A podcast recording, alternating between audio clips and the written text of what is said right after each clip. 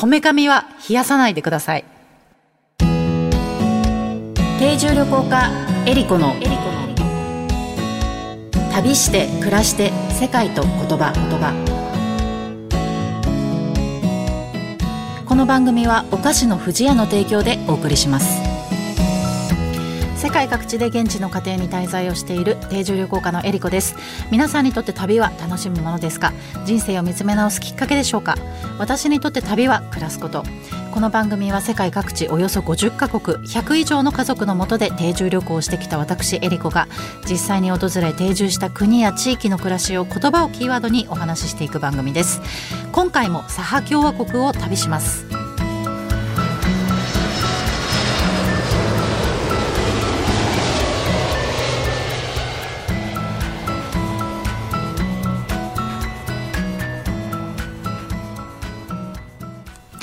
サハ共和国南北に 2500km 東西に 2000km の国土を持ち面積の40%は北極圏に位置しています。地方行政単位としては世界最大で面積は日本のおよそ8倍にあたります。首都はヤクーツク人口はおよそ100万人。鉱物などの天然資源が豊富で特にダイヤモンドの採掘量は世界一を誇ります。サハ峡谷の土壌はすべて永久凍土。山がちな国土のため、冬の寒さは極限に達します。1926年には氷点下71.2度に達し、南極大陸を除くと世界最低気温を記録しました。世界ではいろいろな言語が話されていますが、言葉にはその国の歴史や文化、習慣がぎゅっと詰まっています。言葉を知ればその国のことがより深く感じられます。今回の旅言葉は、チエハです。このチェーハという言葉なんですけれども、えー、現地のサハ語でですね、家という意味です。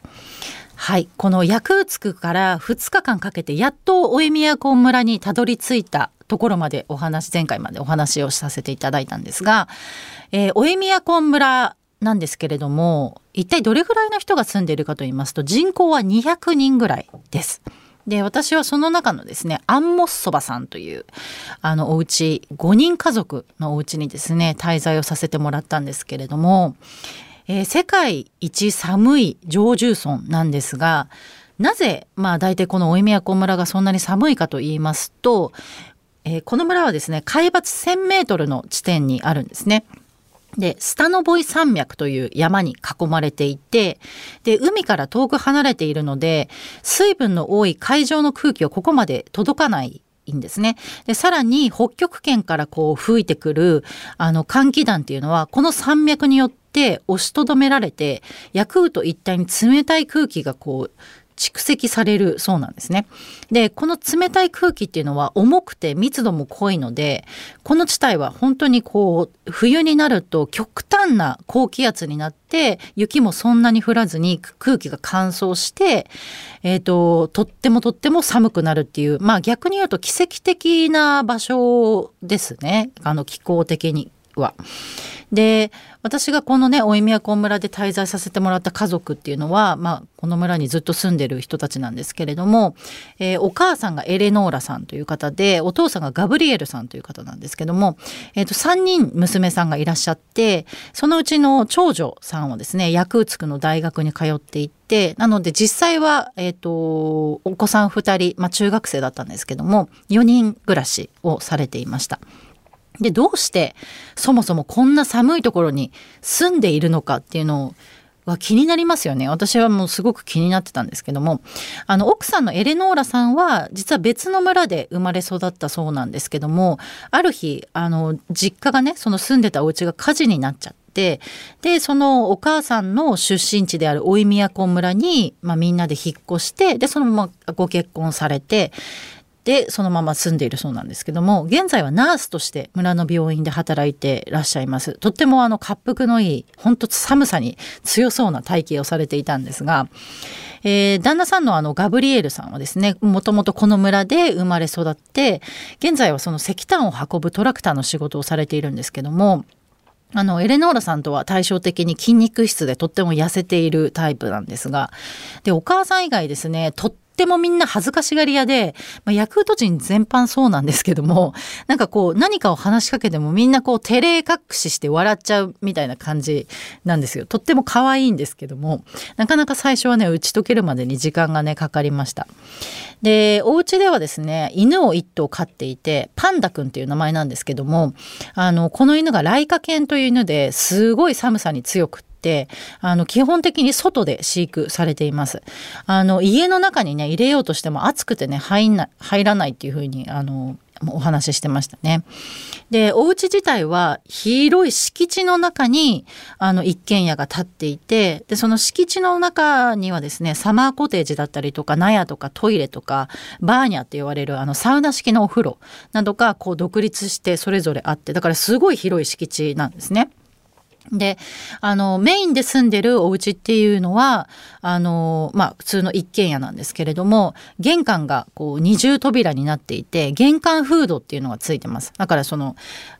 家の中に入る前にこうちょっとこうスペースがあるっていう感じです。多分北海道の家とかもそうなってるところが多いと思うんですけども。で中に入るとその玄関のところにもう暖炉がすぐ置いてあるんですね。で靴を脱いで中に入るんですけど家の中大体30度弱ぐらいあってすごい暑いんですよ。なのでみんな半袖とかワンピースとか夏のあの常夏の服装で過ごしてるっていうすごい面白いあのギャップなんですがでちなみにこの暖炉をね朝こうつける火を入れる時もですね旅のねあの行く前にちょっとこう大地にイリーナさんが置いてた寒さって言われるパンがあるんですがそのパンを火に食べさせてから火を炊くっていう習慣があるそうなんですね。これはまあ火の多分神様にこうあのお供えするものっていう感じだとは思うんですけども。で家の中すごい広々としていてあの家の中心にダイニングキッチンがあってそこからこうリビングとか子供の部屋とかにもつながってるんですけども、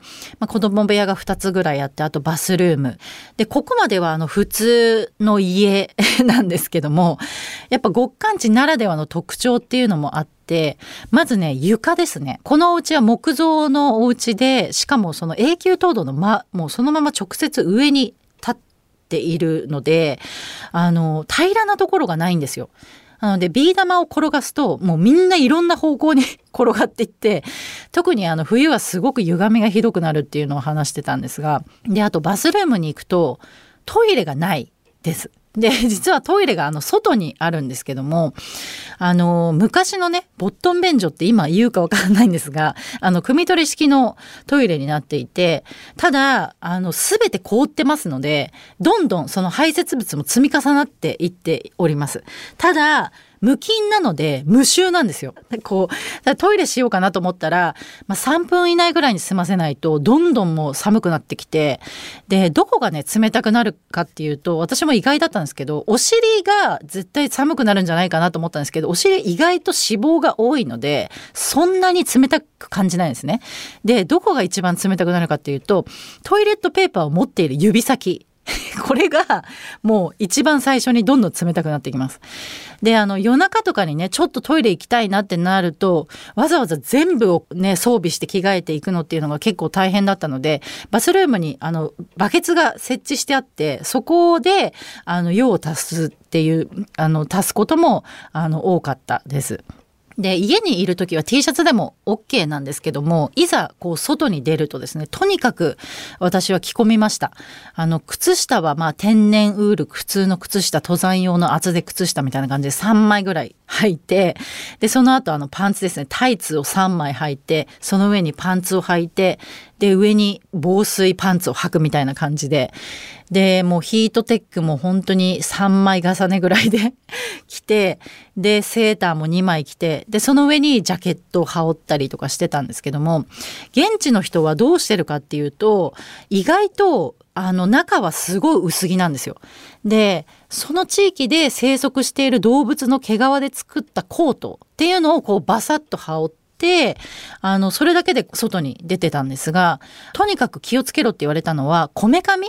だけは絶対冷やしちゃいけないよって言われて、こめかみを外気にさらすと命の危険があるって言われたので、帽子は必ず毛皮のものをつけなさいって言われて、それだけはあのちゃんとこう守ってね、つけていたんですけれども、滞在中ですね、だいたいこう毎日平均するとマイナス60度前後行ったり来たりしてたんですけど、まあ外に出てもね、だいたい15分ぐらいが限界かなという感じなんですが、マイナス60度ってどんな感じがするかっていうと、やっぱりマイナス40度とは全然違ってていて、あの、音がちょっと聞こえづらくなっているんですよね。で、あと、無臭です。本当に匂いがないなっていう感じで。で、息をこう吐くと、パラパラって音がするんですよ。多分息が凍ってるんだと思うんですけどなんかすごいこんな音聞いたことないなっていう感じはしましたがであの寒い場所って天気がこうあんまりね良くないイメージっていうのがあると思うんですけど大宮こんばらは毎日晴天でだからすっごくあの木についた雪とかがねとっても綺麗に見えてあの景色はね本当に最高でした。で最近はね温暖化の影響影響で冬にこうぐっと気温が下がりきらない年もあるんだそうでなんか村の人にとっては気温がこうぐっと下がってくれた方がウイルスとかが発生しづらいので風もこう全然引きにくくってそっちの方がメリットはあるんだよねって言ってたんですけども本当にところ変わればまあ前そのね寒くてもいいところもやっぱりいっぱいあるんだなと思いました。旅して暮らして世界と言葉言葉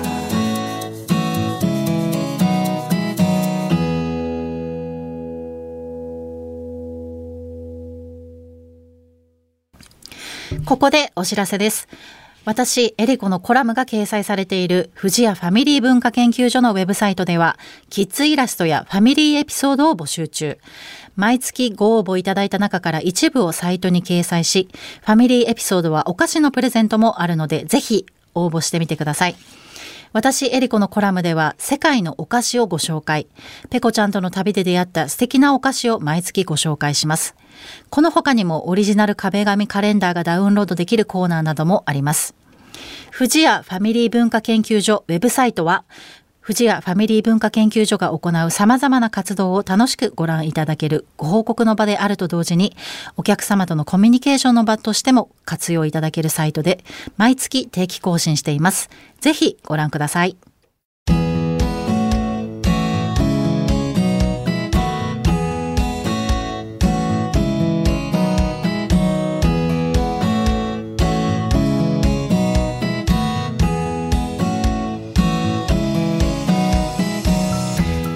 では皆様からの質問やコメントリクエストも大歓迎です。旅についてや海外の暮らしについての質問あなたの旅への思いなどをお送りください。メッセージの宛先はメールアドレス eriko.joqr.net までです。次回の旅の舞台もサハ共和国をお届けします。